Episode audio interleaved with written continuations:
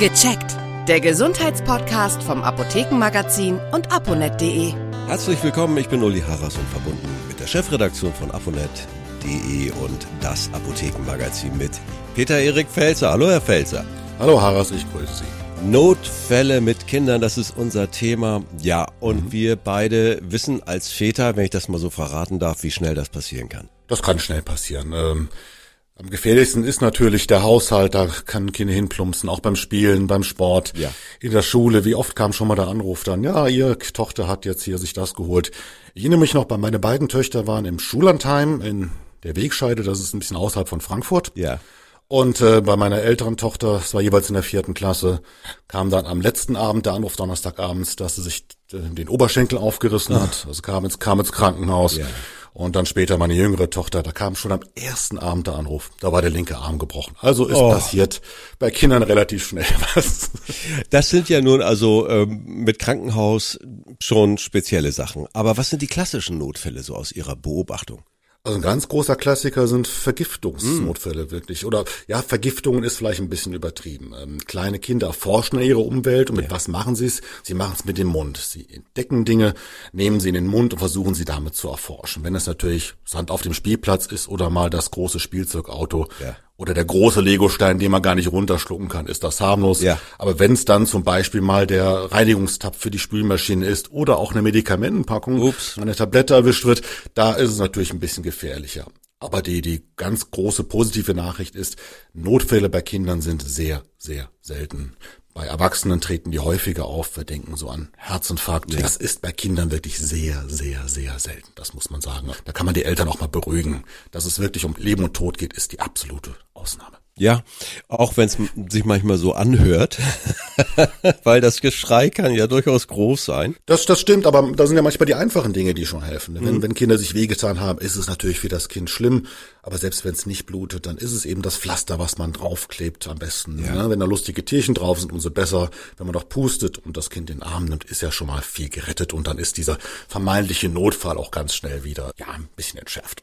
Immer gut für alle, die uns zuhören, auch für Omi und Opi natürlich für die Eltern als erstes, welche Grundregeln sind eigentlich so sinnvoll, wenn man meint, man hätte einen Notfall oder wie kann man sich darauf vorbereiten? Erstmal Ruhe bewahren.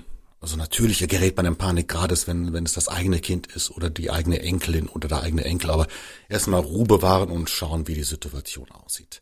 Wenn man sich, man kann ja. erste Hilfe leisten, aus dem Blut holen kann man stillen. Äh, natürlich, wenn das Kind ohnmächtig wird, die stabile Seitenlage, wenn man sich unsicher ist, man kann die Situation nicht einschätzen, im Zweifelfall immer den Notruf unter der 112 alarmieren. Äh, lieber einmal zu viel als einmal zu wenig dort angerufen. Man konnte die Situation schildern. Dort kann man auch sagen, ist es ein Notfall? Was muss getan werden?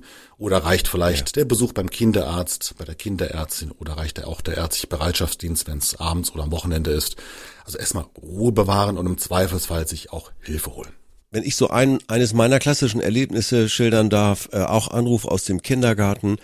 Ja, und da war dann ein spitzer Legostein, die gibt's auch, die spitzen Kanten so unglücklich auf die Augenbraue meines Sohnes gekommen, dass es da blutete. So. Und dann musste das genäht werden.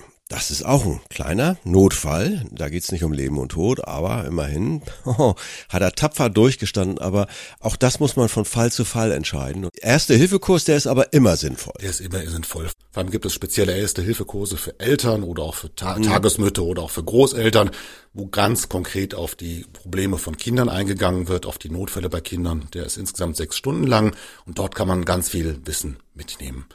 Äh, ganz wichtig ist natürlich nicht nur zu wissen, was kann ich im Ernstfall tun, wie kann ich helfen, sondern auch Sachen zu vermeiden, prophylaktisch zu sein. Ja. Ich sprach ja das Thema an Vergiftungen, Kinder nehmen viel in den Mund. Dann sollte man schon schauen als Eltern, dass zum Beispiel der Arzneischrank hochgehängt ist, abgeschlossen ist, auch der Schlüssel vielleicht ja. nicht dann drin steckt, dass das Kind nicht doch drankommt und das Kind dann versehentlich Arzneimittel probiert oder auch, dass der Schrank unter der Spüle, wo dann vielleicht die Spülmaschinen-Tabs sind oder andere Reinigungsmittel, dass der abgeschlossen ist oder man sich einen Platz sucht, wo das Kind einfach nicht rankommt. Also Prophylaxe, Vorbeugung hilft schon ganz, ganz viel.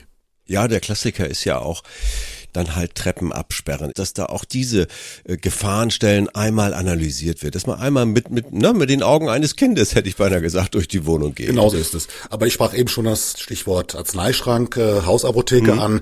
Auch die sollte natürlich gut gefüllt sein. Klassisch sind sicher nicht alle Medikamente, die ein Erwachsener nimmt, auch für Kinder. Da muss man schon auf die Dosierung schauen, ja. sei es auf Magen-Darm-Präparat oder auch Schmerzmittel. Klassischerweise wäre es ja auch ein Zäpfchen und nicht, nicht die Tabletten, die man dem Kind geben würde. Äh, nicht jeder Arzneistoff eignet sich für Kinder. Wenn man an die klassische Acetylsalicylsäure denkt, abgekürzt ASS, ist ja ein Kopfschmerz, Schmerzmittel für Erwachsene. Kinder dürfen das zum Beispiel bis zum 14. Jahr nicht nehmen. Also da muss man schauen, dass man die richtigen Medikamente vor Ort hat. Wichtig ist natürlich Pflaster, Verbandmittel, dass man dort gut ausgestattet ja. ist. Und es gibt noch einen kleinen Zusatz, den man vielleicht noch in der Hausapotheke halten sollte. Das sind Aktivkode beziehungsweise Entschäumer. Das sind Medikamente, die bei Vergiftungen eingesetzt werden. Aber bitte nicht auf Verdacht geben, sondern wenn man den Notarzt an dem Telefon hat oder eine Giftnotrufzentrale, dass man sich dort den Rat sucht und die sagen dann, wenn sie es haben, dürfen sie es einsetzen. Aber bitte, bitte nicht auf eigene Faust machen, weil das kann durchaus auch mal in die Hose gehen. Peter Erik Felzer war das aus der Chefredaktion von abonnet.de und das Apothekenmagazin. Herzlichen Dank. Gerne, Haras. Bis zum nächsten Mal. Tschüss. Tschüss. Viele weitere Tipps und Informationen für Ihre Gesundheit lesen Sie online auf www.abonnet.de und alle 14 Tage im Apothekenmagazin, das Sie kostenlos in Ihrer Apotheke bekommen. Danke für Ihre Aufmerksamkeit. Bis nächste Woche zur neuen Folge von Gecheckt, der Gesundheitspodcast vom Apothekenmagazin und aponet.de.